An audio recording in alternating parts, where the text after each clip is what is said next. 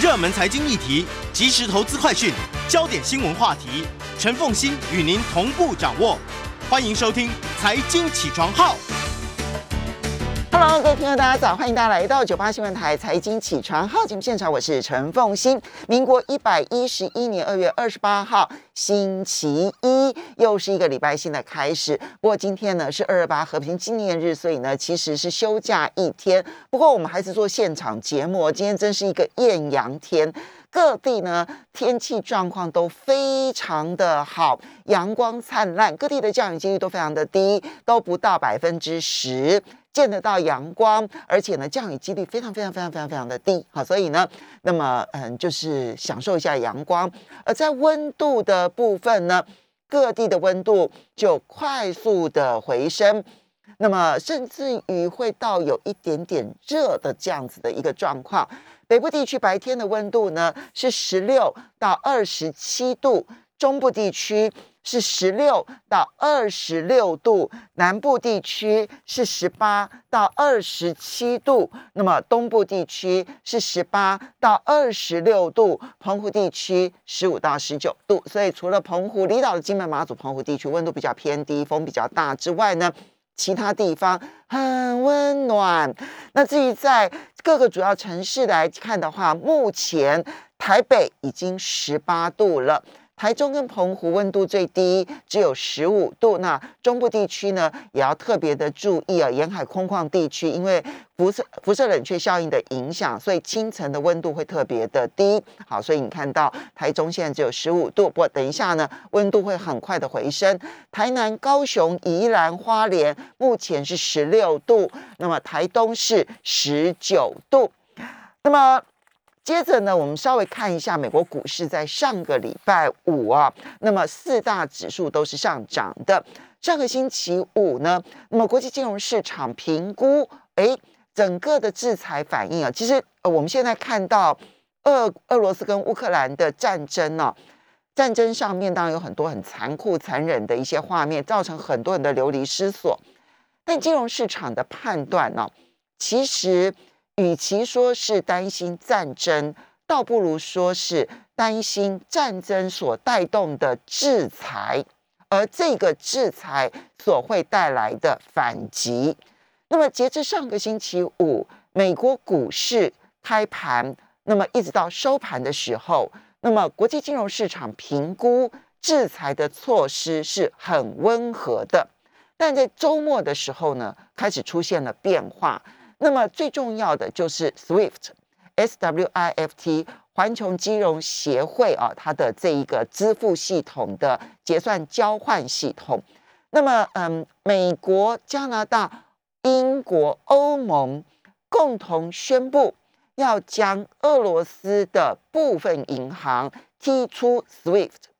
到目前为止啊，我们现在看到的以标题来讲的话呢，都说是要将俄罗斯。剔除 SWIFT，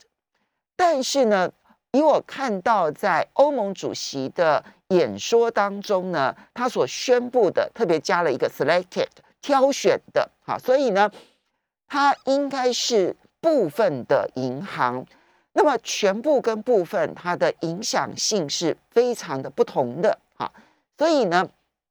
今天因为。台北股市是休市一天的，那我们可以观察一下，从亚洲、欧洲一直到美国，对于这一波的制裁以及俄罗斯后续可能产生的反应，究竟会有些什么样子的一些态度上的变化？那么这里面呢，其实对于我们这金融市场的判断就有很大的帮助了。哈，好，那以上个星期五来讲，因为制裁觉得很和缓，然后呢，因此你看到美国股市呢是大涨的，道琼工业指数呢大涨了八百三十四点，收盘指数三万四千零五十八点，涨幅百分之二点五一。纳斯达克上涨了两百二十一点，收盘指数一万三千六百九十四点，涨幅百分之一点六四。S M P 指数上涨了九十五点九五点，收盘指数是四三八四点六五点。涨幅百分之二点二四，费城半导体也上涨了五十三点五二点，收盘指数是三四五二点六七点，涨幅百分之一点五六。不过今天呢，除了我刚刚提到的 SWIFT 的这个制裁之外呢，另外一个市场会关注的焦点，当然就是和谈的进度。那么俄罗斯跟乌克兰的官方都已经证实了。双方呢将在这个白俄罗斯的第二大城举行最高级别的会谈。那么这一波的谈判能不能够有后续的结果？其实呢，这也是市场在观察的重点。所以呢，今天就金融市场而言，当然台北股市是休市一天，不过国际金融市场的动态呢，其实对于我们去判断。战争对于全世界的影响啊，其实是观察上的一个重点。好，不过今天呢，我们要来谈，在这这段期间会有很多的市场波动幅度极为剧烈，黄金是其中一个。它当然是各种的金融市场，呃，黄呃各种的金融商品当中的其中的一种。但是它反映的其实都是市场上的恐惧跟贪婪。那我们今天呢特别邀请的就是黄金王子啊，台湾银行的黄贵金属部的副理杨天利杨副理。我想过去这一段期间呢，如果大家呃这个关注黄金的走势的话，那么就会特别感受到过去上个礼拜四、礼拜五那真的叫做上冲下洗哈。盘中的时候呢，如果我们以期货市场来看，黄金的期货可以飙到一千九百七十美元是样子，但是呢，也可以立刻下滑到一千九百一十美元附近。上个礼拜五，一口气又大跌了。三十几块美元，那么来到了一八七呃一八八七美元，又跌破了一千九百块钱美元。所以你看，从一九七零到一八八七，这差了一样是差了将近一百块钱，九十几块钱，幅度相当的大。不过我现在看到黄金的现货市场，哇，又大涨了三十八块钱，虽然每天波动幅度非常的大。那也非常欢迎 YouTube 的朋友们一起来收看直播。我们来请。杨富理来为我们好好的剖析一下，究竟这场战争或者是相关的后续的金融波动如何影响黄金的走势，而黄金的走势或者其他贵金属的走势怎么来判断？好的，我想基本上来讲的话，其实就像刚才那个凤欣提到的，就是战争本身是非常残酷，而且被卷入战争的人相当的悲惨也无奈。但是我金融市场的反应通常是很务实。那务实到有的时候可能有点冷酷，嗯，所以在过去这段时间，我们看到很多人都很激动，嗯，那很多人想要在很短的时间之内抢进黄金，嗯，那么但这个时候可能都是被很多新闻媒体的这些标题或报道，或是这些很残酷的画面给影响了，嗯，但回到金融市场来说的话呢，很重要的一件事情是。我们现在如果看到这些媒体报道，战争本身它是一个平面的报道，但是我们从立体来看，就会看到就是说，往下一层是它的影响到底是什么？这个战争现在看起来是区域性的，很难扩及到变成大战，这可能是市场的第一个概念。嗯，甚至于最早的时候都认为说不至于酿成什么太大的战争。那市场现在的判断是，就算俄罗斯并吞了乌克兰，它可能也是一个区域型，但是后续就来了。后续来的是制裁，它会带来多少金融的影响？像刚刚提到，在周周末出笼的这个选择性的 SWIFT 的制裁，那 SWIFT 如果是全面性制裁的话，它就会变成七伤拳。嗯，除了俄罗斯受伤之外，其实其他西方的金融世界，包含亚洲都会受伤。所以这个地方呢，他们一定会非常审慎的去运用，或者说时间上或者是程度上。那另外一个是。再更立体的来看，它后续的不管是能源、原物料、运输哦，整个供应链它的影响是什么？再更深一层，就是说这个大国博弈当中，全世界政治版图的变化，乃至于影响到所谓金融版图的变化。那现在看起来的话，它更深，大家会关心到就是美元的地位、美元的霸权，或美以西方为主的一个金融帝国，它会不会受到什么影响？那当我们从这样来看的时候，直接的战争影响其实。比较短期而有限的，相对而言是有限。对，但是长期的影响就要观察。那更更会让大家担心的，就是说比较近的，就是三月中，三月十五、十六，就是美国联准会的公开市场会议，对，那决定要不要升息。嗯那从一个比较短线的角度来讲，那你后续对于通货膨胀跟美国的货币政策的走向，到底有没有影响？比如程度或时间？这就是很两难。就是呢，你看到说这件事情，你可能会导致国际能源价格飙涨，飙涨之后通膨变得更严重。是那这个时候理论上来讲，联准会就必须要更快速的升息来解决通膨问题。好，可是另外一方面，也因为这种由能源所带动的价格飙涨，会让经济走向停滞。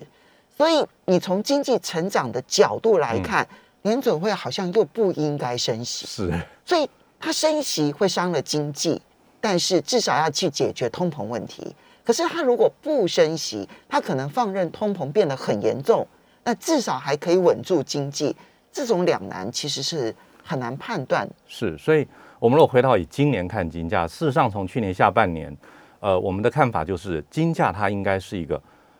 不断的缓升的这个格局。那到今年为止呢，大概还是这样。所以今年我们在看金价呢，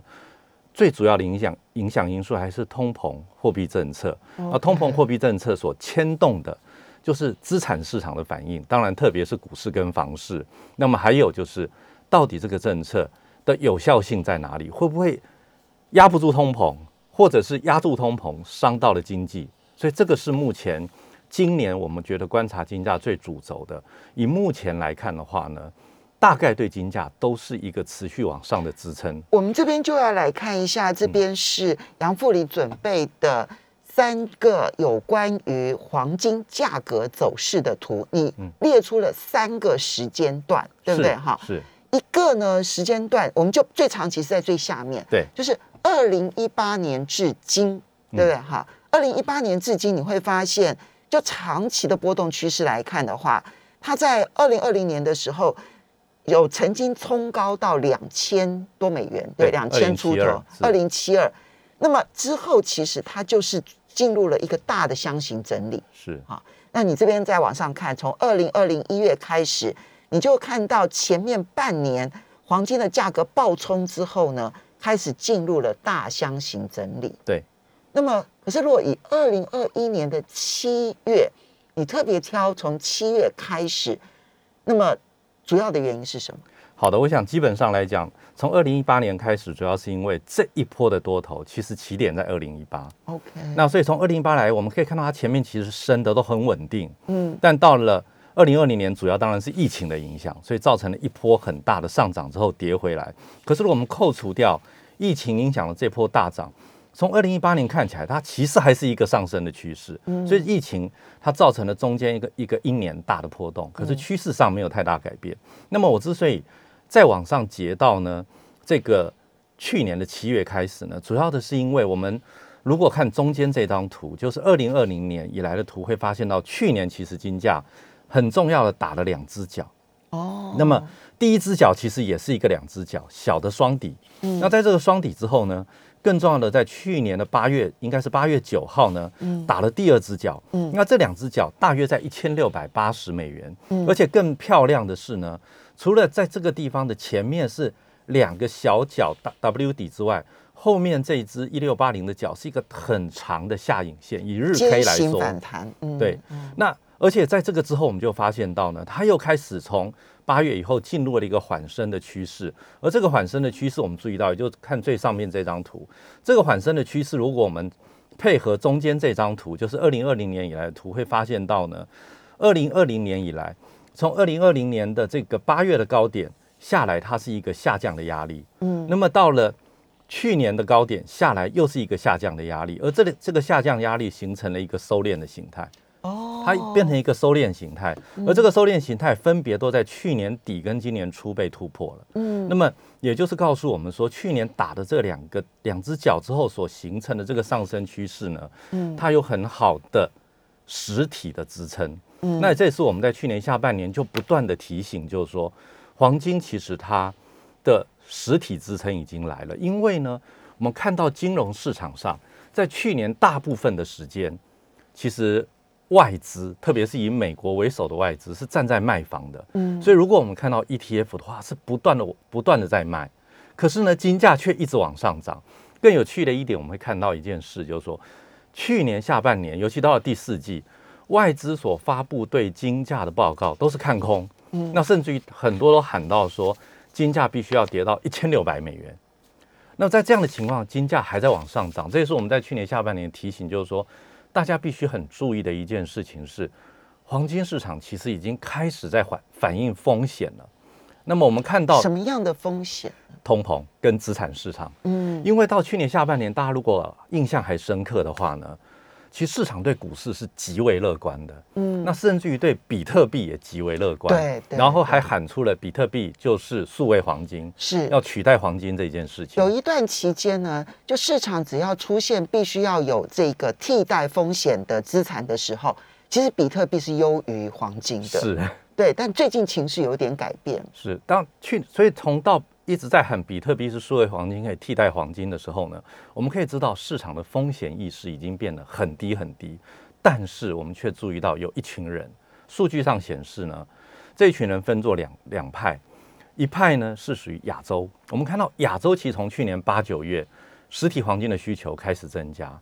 另外一个在市场上是最隐性的，就是一般我们常常就形容就是这种。国际级的 V V I P 就是超级有钱人，嗯，他们也开始在低档接黄金，嗯，那超级有钱人会在低档接黄金呢，绝对不是为了炒作，嗯，他们通常是在分散他的风险，就是做资产的布局，他们已经留意到风险了，因为他们的资产这么庞大，他不可能在一天之内去分散，他一定是要找时机慢慢分散。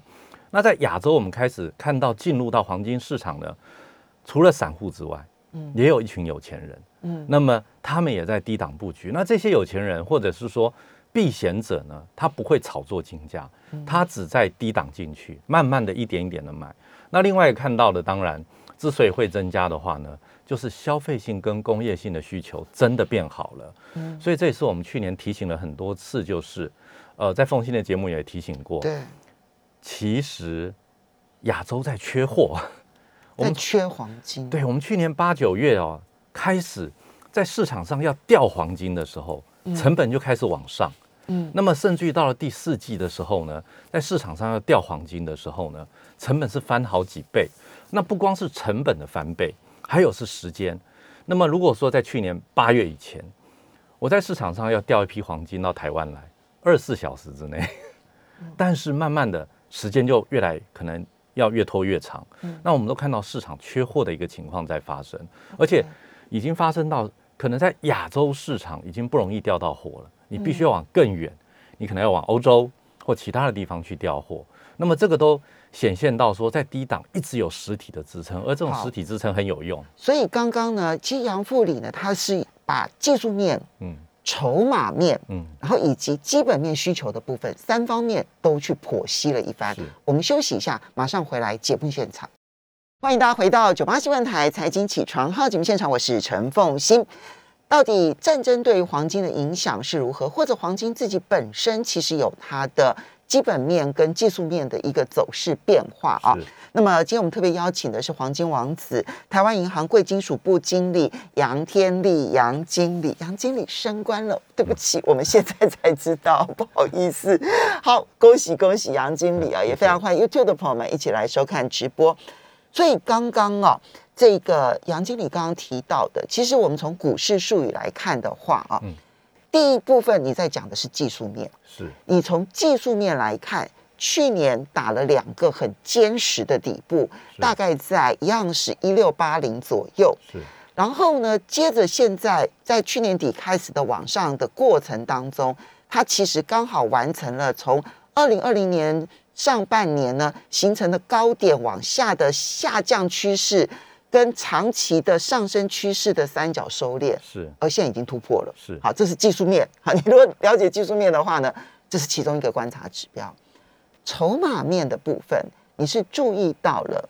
有一些特别隐性的有钱人，是，他到底是嗯机构啦、组织啦。或者甚至于国家啦，或者是大的那种超级有钱人呢，正在买黄金，一边亚洲一边欧洲，看起来美国还是在卖，但是亚洲跟欧洲是在买，是。对不对？然后这是筹码面的部分，是。第三个是基本面，需求强劲到你们调货都变得困难。是的，所以，所以三个等于是技术面、筹码面跟基本面都显现它正在好转当中。对，所以你讲的不是战争的问题，你谈的是一个二零一八年以来的一个长期趋势，要撇除战争因素。是。我想这一次的俄乌的战争可能是一个温和上涨的趋势当中的一个意外，嗯，让它会造成短期的波动非常的剧要小。心。对，而但是它带来了一个效果，就是把黄金的支撑又垫高了一大坎。嗯因为原本呢，市场如果呃没有俄乌战争这个预期的话呢，都在看三月中美国的货币政策会怎么走。嗯而在这个之前的话，一般认为金价要站稳一千八百二十美元是非常非常困难的。那它可能会一直在一千八百多上下震荡。但是呢，俄乌战争的发生之后，以目前的技术分析来讲的话，很可能已经把那个支撑加速的垫高到了一千八百七十美元，所以整整往上垫了一大坎。嗯那我们在呃上个礼拜俄乌战争发生的当天，金价上下波动接近一百美元，它往上冲到了现货金价冲到了一千八百七十四美元，呃，可是当天在纽约盘就往下打到了一千八百七十七，又再冲上来到一千九百美元以上，就一千九百七十四，然后打到一千八百七十，七，接近一百美元的一个空间。嗯。那当然，这个比川普当选那天还小，因为川普当选那天更大。嗯。但我们要看的就是说，俄乌战争市场的影响其实是很有限的，而且是冷静的。尤其这次俄乌战争，我们发现到，第一次在二月十一号，当美国说，呃，俄罗斯要入侵乌克兰了，当天是涨了三十四美元，百分之一点八。又隔了一个星期的星期四，美国又说在几天俄罗斯就要入入侵乌克兰了，那天涨了二十三块美元，百分之一点五。嗯其实就涨了这两根脚而已，其实没有太大的波动。一直到了上个星期，当战争真正发生，一天震荡接近一百美元，可是很快就回到原来的起涨点，因为那个差不多就是二月十一号的起涨点。对，就买在消息，卖在事实。是事实一旦出现，其实反而算是一种短线的利多出尽。对，所以黄金市场这一波到目前为止的反应算冷静，可是那个技术支撑往上垫了一坎。那刚刚我们提到那个技术面配合筹码面，有个很重要的是，让它能够突破收敛形态的，嗯不是靠这些大的机构，嗯就是这些投资机构，也不是靠市场的炒作突破的，它靠的是实体买盘把它垫上来之后突破收敛形态。这边我们其实可以看一下，就是这个呢，呃，这张图，这张图是这个，嗯呃这个呃最大的黄金的 ETF 是啊，对不对？SPDR。SPDR 的那个黄金 ETF，SPDR 它的黄金的实际上面的持的状况，对不对？哈，那我们先看下面这个图哈，嗯红色的线呢，它是代表黄金的走势，现货金价，现货金价。所以你这边截取的时间点看起来像是从二零一二零二零二零年二零大大约是这个二零二零年到二零二零年二零二零年上半年就最高点的时候，它我们可以看得到哦，其实，在国际市场上，蓝因为蓝色是 SPDR 持有黄金的数量，嗯所以会发现到一路都在卖，嗯一直卖到去年的十二月都还在卖。嗯那么去年的十二月呢，我们还看到了。呃，SPDR 这档黄金 ETF，它的那个持有数量还减少了十几公吨，嗯那甚至于它持有数量短暂的跌破我们觉得很重要的那个一千公吨的那个持有点。嗯那么这个地方卖的大部分都是外资，而且是以美国为主的外资。嗯那么，而且这也相应到了为什么在去年，尤其到第四季，很多外资都喊说金价要跌破一千六百美元，因为他们看空。嗯，那看空的背面他们实际上也在卖，也在卖也，实际看也喊出看空，对，而且当当然对资产市场是非常非常乐观，甚至于我们也看到，就是说有一些银行都说他们已经卖掉了一部分的黄金，嗯转到了比特币。哦，这些我们都看到市场的情况。哦，但是很有趣的一点，我们看到今年一月呢，诶，他们全部都站在买方了，而今年一月站在买方的主要就是北美的基金，也就是美国的法人。这这里面啊，其实最重要就是他在卖的这个往下不断减少持有的嗯。这一个状况呢，你看到那个金价没有跌，没有跌就我们讲到的去年下半年的两个低点一六八零，嗯，它不但没有跌破，相反的它就开始往上，是。所以它一直卖，而它卖不动，对，所以这时候它反卖为买。是的。OK，所以这就是我们提到很重要的点是，让它能够突破收敛形态，让它能够垫上来的是实体买盘，而实体买盘里面呢，一块是避险性的买盘，有人隐隐然在布局。嗯。那另外一个当然就是因为消费变好了，我们看到消费性的需求真的增加，而且我们看到在里面增加很多的呢，是那种所谓的一般我们市场上俗称的小金条跟金币。我们称为小金条，大概指的是一公斤以下的金条。嗯。那么这种呢，其实一公斤的金条或以下的金条呢，其实避险者最喜欢的的一种一种商品。嗯，那去年大概这种小金条、小金币呢，它的这个需求增加了百分之三十一，所以可以看到它成长的速度非常的快。反而金银珠宝只是亚洲人在买，嗯，但是小金条、小金币是亚洲人跟欧美都会买进。那其实去年呢，我们也注意到，大概到了十月底，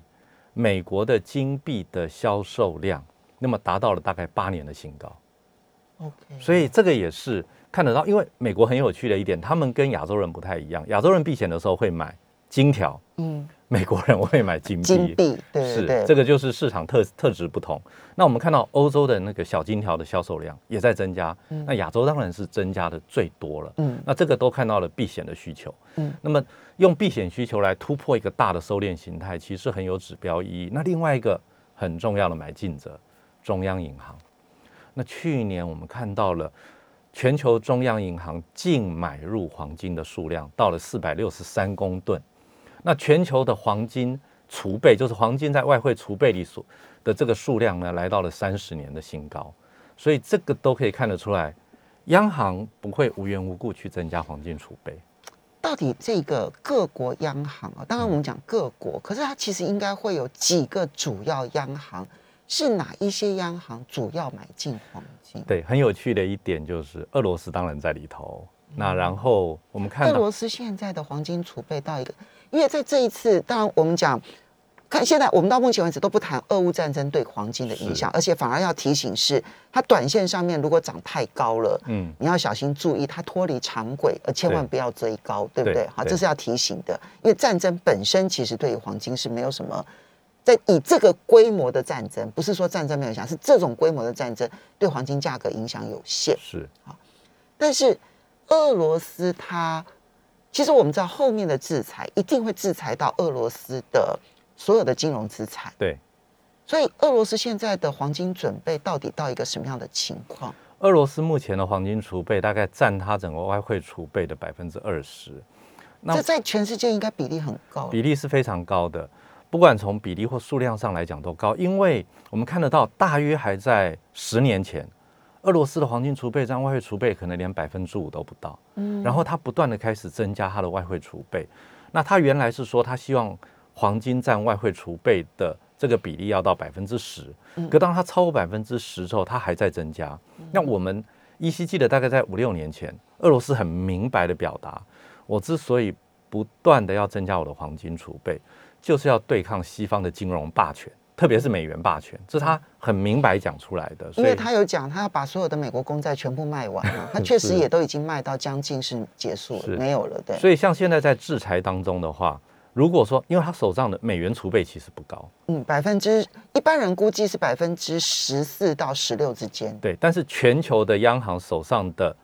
美元占外汇储备的比例大概是百分之六十，对所以是很高的。所以它是非常偏低的。那也因此就是说，如果他今天制裁到它的外汇不能动用的时候，黄金可能是它的最后一道防线。那更有趣的一件事情是，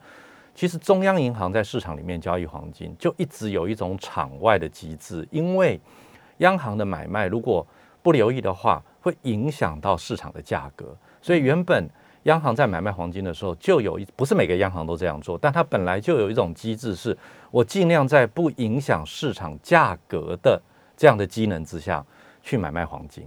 哦，所以它或许会造成一个隐性的支撑，但是并不明显。那也因此，黄金或许也是它的后面很重要的一道防线。嗯好，所以嗯，我们这边先做一个小小的结论，因为之前其实你都提醒过大家，比如说在二零二零年的时候，我记得大概四五四四月的时候，四月的时候，那时候你提醒大家说，那时候大概一千六吧，你就提醒大家说，突破一千九可能就偏高了，是。对不对？哈，你说那时候以技术上来看，满足点是一千九，是。如果超过一千九是超涨的，是。好，那现之后呢？其实我记得去年也邀请你，你那时候讲说，注意差不多就是你那时候我记得就讲一六八零 这个点，哈，就是说如果没有跌破，就可以可能就是技术满足点了，就整理的修正整理的这个技术满足点了。是那现在如果往上看的话，超过多少可能真的不要追高呢？是的，我想今年当然很多人都喊两千美元。嗯如果今天扣掉俄乌战争的影响的话，我们只看我们原来看的通货膨胀、资产市场跟政策能不能有效带来的这些风险的话，一般预估是可能有机会技术上去站上一九六零美元。好，所以我们稍微休息一下，等一下马上回来节目现场。欢迎大家回到九八新闻台财经起床号节目现场，我是陈凤欣。在我们现场的是台湾银行贵金属部经理杨天利杨经理啊，来看黄金价格的走势。有没有注意到，我们刚刚从头到尾不谈战争这件事情？好，就是说战争对于黄金的影响，就有点像是疫情对于黄金的影响。它有的时候会有短线上面情绪的大幅度的波动，嗯嗯，好，会有。其实那时候反而要小心注意追高的风险是，好，所以你刚刚讲的是就技术面而言，你要提醒大家，其实去年下半年开始，呃不管技术面，技术面已经完成了整理，是然后呢，筹码面也有大咖进来了，是好，然后呢，在基本面，你们确实掉黄金掉不到，这代表的不只是工业用的黄金需求增加了，恐怕也意味着有一些大户拿回去窖藏了。是 好对，那所以这三个因素使得去年下半年到现在，你看要从一六八零一直到现在，嗯但是就技术面来讲，你提醒大家的是，其实它的技术满足点是一九六零，是因此如果超过之后再追高，其实都很麻烦了。从一个短线操作的角度来说的话，我们觉得一九六零没有站稳以前，要创新高都很困难。OK，, 那这一波当然在战争发生的当天冲到了一九七四美元，但是很快就回来。嗯那现在呢，我们认为金价大约会试着从原来我们说那个技术支撑提高到一八七零这一坎，嗯它在试着往上，能不能去站一九二零嗯这一坎？那所以我觉得就短线来说的话，如果金价有一千九百美元以下的价位，应该算是相对低点。嗯但是没有站稳一九二零以前的话嗯，都不容易。嗯那么在战争发生的第一波，它已经很激情的反应了。嗯可是接下来能不能借由现在短线的这些风险，就往一九二零站，这是市场要注意的。那另外一个就是说，很快的到三月中，就是美国的货币政策这才是真的影响深远。这个才是影响大的地方。嗯那因为一旦政策实施之后，市场就会去解读说这个政策到底有没有效，嗯后续到底通货膨胀、资产市场、经济会怎么反应，这个可能才是更重要的地方。嗯那么，所以我们现在在看的一点就是说，站在今年如果做一个适度的。避险性的调节，譬如说我如果满手都是风险性资产，因为大家现在还基本上还是乐观的，嗯调节一部分，譬如说到黄金、到现金、嗯。这种相对可以把风险分散的这样的资产上，可能是一个比较好的策略。其。实比例真的还是不用太高了，是不用不用非常高，嗯。对哈，那就是你把一定的比例，其实你会比较安心一点，是对不对？是。好，那么战争实际上面影响啊，就要讲其他的贵金属了是。好，你这边列出了银、白金跟钯金，是我们先来讲拔金是好了。钯金的影响是比较直接的，理论上来讲，哈，就是俄罗斯呢，其实它在全世界的拔金的嗯，这个出口的占比，是。我记得好像到百分之四十的，是，它跟南非就是他们两个国家。只有它跟南非两个主要最主要，其他都是很次要的了。所以理论上来讲，就是俄乌发生战争这件事情，应该是对拔金的波动是比较大。是。好，那我们就要来看这边呢，杨经理也帮我们挑选出从二零二零年一月以来，哈、嗯。你可以看到，拔金其实在一月也因为疫情的关系，一度曾经冲高，然后又狂跌，之后其实它就是一个震荡、震荡、震荡。它的高点跟黄金不一样哦，不一样，完全不一样。它的高点其实是在二零二一年的的上半年，是，然后差不多年中的时候，对，所以去年黄金开始打底成功的时候，它反而是高价的。是，然后之后它其实一直去年上下半年是一路震荡走低，这一波的战争其实它还没有回到二零二零跟二零二一年的高点，还没有，还没回到三千美元以上。那么以这波来讲的话，我们也发现到，照理说拔金就俄罗斯如果这边有状况的话，它的供应会马上断掉，所以大家应该是非常非常紧张的。但是我们就算在战争开打的当天，我们可以注意到，它大约就是很剧烈的一一个震荡，因为拔金的波动度非常的高。嗯，它其实如果说要在一天之内。就完成冲到三千美元，也不是没有可能。但它的那一天呢，事实上最高没有冲到两千八，然后拉出了一个日 K 线长长的上影线，然后收黑 K。嗯，那我们就会注意到，就是其实市场到目前为止还没有真正的担心钯金的供应中断。嗯，那么而且拔金它其实呢，对于汽车业、石化业跟电子业是很重要的一个来源，尤其是。在汽车石化里面呢，它现在跟白金是分庭抗礼，所以如果它的供应一段中断的话，因为现在整个经济也很好，汽车的销售这些 或石化产品都很重要。汽车的销售如果不是受到那个晶片短缺的影响，会更好。是，所以以现在的这个情况来说的话，市场的反应似乎还没有真的很担心钯金的供应会中断，要不然的话，以俄罗斯占。全世界钯金供应这么大的一个比例，一旦供应中断，我们会看到很多的这个生产可能都会停产。那也这也是目前我们拿来做一个观察。但我要提的一件事情就是说，钯金一直都有需求紧缩的一个，不，供给紧缩，对不起，就是它的供给有点不足，所以理论上它应该是要往上走，因为钯金的产量真的非常的有限。那又只有南非跟俄罗斯是主要的生产国，那南非这里呢？因为它的电力供应，还有它国内的这些局势，对大家如果有注意到，南非常常有这一个突然之间的大的灾难，或者是电力中断，又或者是抗议，就突然或者劳资纠纷或什么，就常常会有各种矿产的中断的这个问题。对，因为南非的矿工都几乎都不是南非人，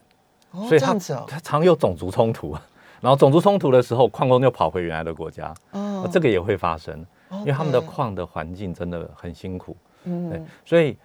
现在看到就是说，照理说俄罗斯这个影响真的会中断的话，钯金应该要马上大涨才对。可是他那天是长上影又黑 K，就可以看得到说市场其实还在观望。所以，嗯，要你如果纯粹就战争而影响到。所有原物料的供应这件事情，嗯，钯金是一个指标。反正钯金一般人也不太可能去参与了哈。是所以我们拿钯金的这件事情，只是要提醒说，战争如果大家判断说因为战争而有很多供应上面的供需失衡的话，嗯，那拔金是一个观察点。是是。那除了拔金，看起来白金，白金并不是俄罗斯主要，呃，白也是也是也是。但所以。白金也是一个观察指标喽。白金是，但是也可以看到这次其实白金的反应呢也还蛮有限，因为我们可以看得到，其实今年以来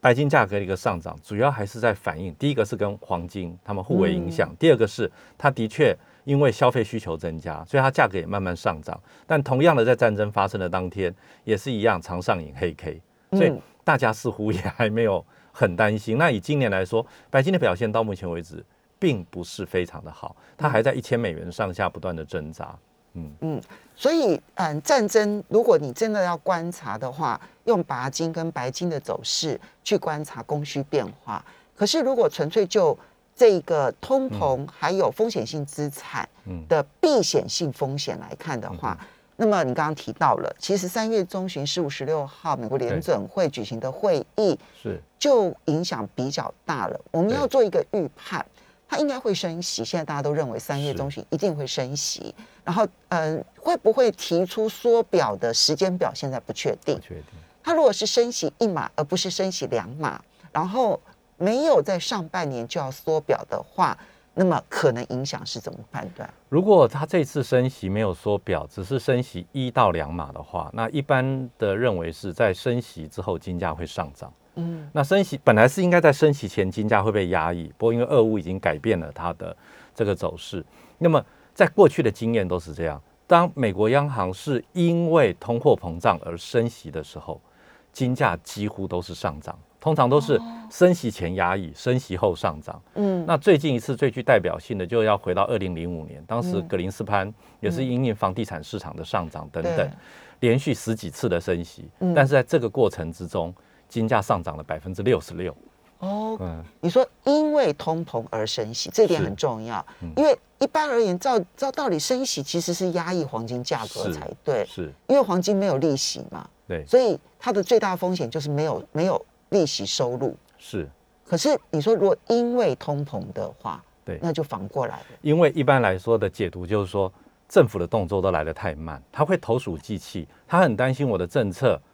没有调节好，会伤到经济、伤到就业、伤到股市。所以很多的情况，面对通货膨胀的时候，政府的动作总是来得慢一些，或者轻一些。是啊，所以这个是观察的指标。但它如果缩表呢？缩表的话要看，如果是升息立刻缩表，对金价的确会有短期的伤害。嗯，但是如果升息，假设是到了六月、七月以后再缩表，那影响可能就有限。好，所以呢，如果对黄金投资有兴趣，或者你观察，你用金融市场的波动去观察战争可能产生的经济冲击的话，那今天不管是黄金的走势的判断，或者白金跟拔金的走势，都可以作为一个参考指标，对不对？哈。还有联准会了，就是接下来就联准会。对，我嗯，但是我还是要提醒大家，就是所有的风险性资产跟避险性资产，其实你做适当的比例，你对于你自己作为一个有韧性的投资人，其实影响是很是是帮助是非常大的，切忌追高。好的，我们稍微休息一下。